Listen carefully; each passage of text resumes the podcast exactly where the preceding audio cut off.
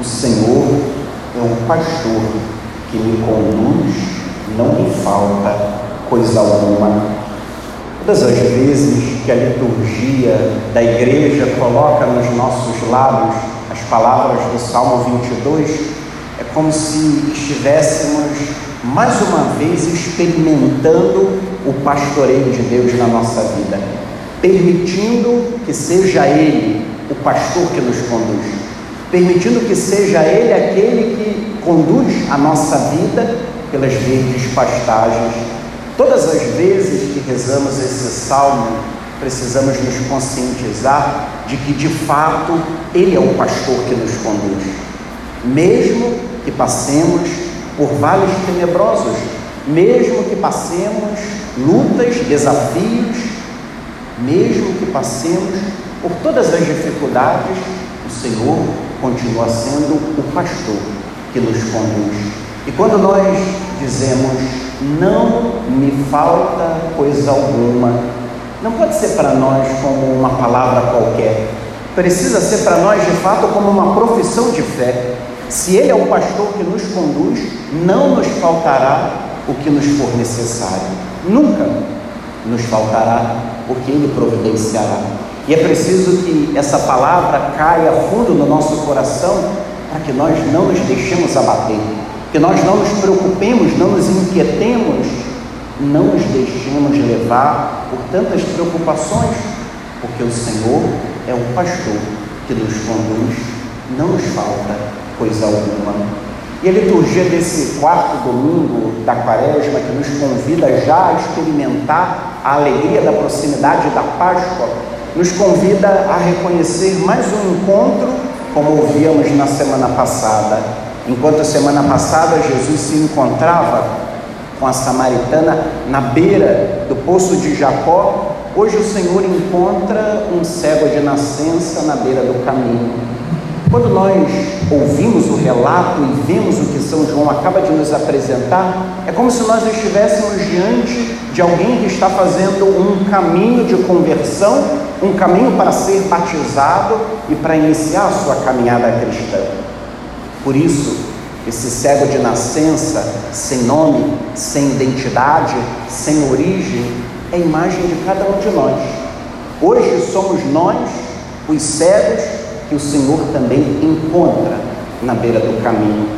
De cego, todos temos um pouco, todos nós temos dificuldades para enxergar, enxergar de fato, enxergar as coisas como são, enxergar as pessoas como são, na objetividade das coisas.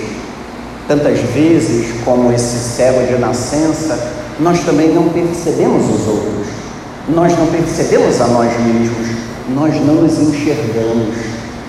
E se olharmos bem, perdoe-me a redundância, nós vamos perceber que nós estamos vivendo numa sociedade cega. Nós já não vemos mais. Nós já não vemos mais quem está ao nosso lado.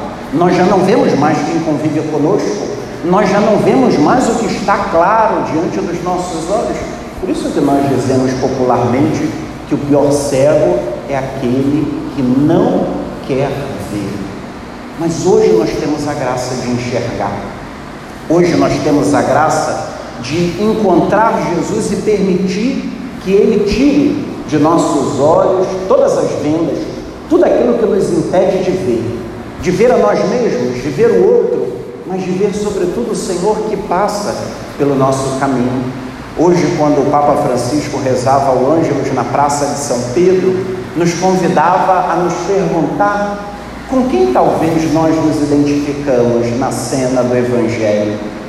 Talvez poderíamos nos identificar com aqueles contemporâneos do céu que tinham uma postura cética, que no fundo não acreditavam naquilo que estavam vendo, naquilo que estava acontecendo, mas também nós podemos ter a mesma postura dos fariseus, dos mestres da lei, uma postura quase que ateia, de não crer na ação de Deus, de não crer no poder de Deus, de não crer que Ele pode fazer mais do que nós imaginamos. Mas nós também podemos e devemos hoje nos identificar com esse cego e deixar que Jesus nos ajude a enxergar. E a partir desse encontro com Ele, a nossa vida é transformada. Todo encontro verdadeiro com Jesus muda a nossa vida. Nós podemos caminhar com Ele e continuar os mesmos? Podemos. Basta olhar tantos de nós que aqui estamos, talvez caminhando com Ele há décadas e não mudamos nada, ou mudamos muito pouco, não porque a graça de Deus é estéril, mas porque nós não correspondemos a essa graça. Mas ao contrário, como esse cego, todos nós hoje podemos e devemos mudar de vida, independente do que pensarão de nós, independente do que falarão de nós, independente do que farão conosco. Não estamos preocupados com isso. O cego de nascença hoje nos dá também esse exemplo. Não temos que nos preocupar quando vivemos na fidelidade à nossa fé, porque não estão compreendendo, porque estão nos criticando, porque estão fazendo mal a nós. Foi assim desde o início. Ninguém precisa se iludir. Não precisa achar que porque seguimos Jesus tudo vai ser bom, tudo vai ser tranquilo, não teremos dificuldades. Nunca foi assim, meus irmãos. Nunca será assim. Seguir Jesus implica para cada um de nós enfrentar a incompreensão, enfrentar também a oposição e enfrentar também a perseguição. E o Evangelho deixa claro que esse cego não enfrentou apenas dos desconhecidos, mas até da sua família, que tinha medo do que poderia acontecer com ela e por isso se afasta dele. Depois do encontro com Jesus, a mesma coisa que pode acontecer com todos nós quando abraçamos a proposta de Jesus, até dentro de nossas casas podemos enfrentar a oposição. Mas depois o Evangelho nos dá um outro ensinamento que temos que guardar. Quando nós lemos todo o capítulo 9 do Evangelho de hoje, nós encontramos os discípulos que perguntam a Jesus algo que também nós poderíamos perguntar e poderíamos pensar, quando questionam o Mestre dizendo: Senhor, quem pecou para que ele nascesse cego? Qual era a concepção do povo de Israel na chamada visão deuteronomista? Se aquele homem nasceu cego, ele está pagando por alguma coisa. Alguém fez alguma coisa errada e agora ele está pagando o pato, como nós dizemos. E qual é a resposta de Jesus? Nem ele pecou, nem seus pais. Isso aconteceu para que nele se manifestasse a glória de Deus. Aqui, meus irmãos, tem uma catequese de Jesus que temos que levar para a nossa vida. Quando encontramos o mal, quando encontramos a dor, o problema, a doença, a enfermidade, não podemos entender como um castigo, como uma punição. Alguém fez alguma coisa errada e agora a gente está pagando.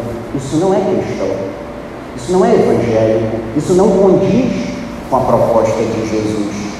E a partir disso, caberá a cada um de nós viver numa nova dinâmica e enxergar de uma nova maneira. Aí sim poderemos viver aquilo que o próprio Deus dizia a Samuel quando vai à casa de Jessé para ungir o novo rei de Israel. E vejam que palavra importante que Deus lhe diz: Não olhes para a sua aparência, nem para a sua grande estatura, porque eu o rejeitei. Não julgo segundo os critérios do homem. O homem vê as aparências, mas o Senhor olha o coração. Se percebermos bem a nossa vida no século XXI, nós estamos exatamente na dinâmica contrária. Nós olhamos, julgamos as aparências, não olhamos o coração, não nos preocupamos com o coração, nós estamos no tempo da aparência, o que importa é o aparente, o que é visível. Tanto que nós até dizemos: quem não é visto não é lembrado.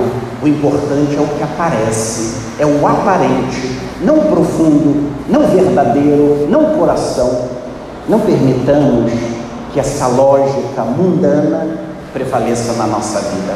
Entremos na lógica de Deus, aprendamos a olhar mais fundo, aprendamos a olhar por baixo ou por dentro, não por fora, não uma visão superficial de nós mesmos, dos outros, das coisas. Olhemos mais fundo, penetremos um pouco mais como Deus faz. É assim que a graça de Deus nos permite viver. E a partir disso, poderemos de fato assumir a proposta de Paulo na segunda leitura da missa de hoje, quando nos convidava: vivei como filhos da luz. E quais são os frutos da luz? Bondade, justiça, verdade. E o convite do apóstolo deveria permear toda a nossa vida, discernir o que agrada ao Senhor. Aprendamos a nos perguntar: isso agrada ao Senhor? O que eu estou fazendo, o que eu estou falando, o que eu estou pensando está de acordo com o Senhor?